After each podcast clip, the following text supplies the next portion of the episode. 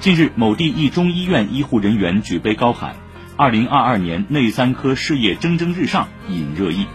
目前，当地卫生健康委发布情况通报，已责成涉事医院对相关责任人进行严肃处理。中国青年网发文指出，当下医疗机构或医护人员谈业绩已经成为一件十分敏感的事，公众有医疗染上浓厚的铜锈味的担心，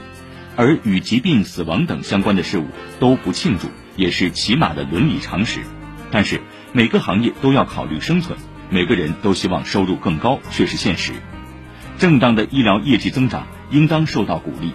消除此类纷争的根本方式是加速推进相关医改。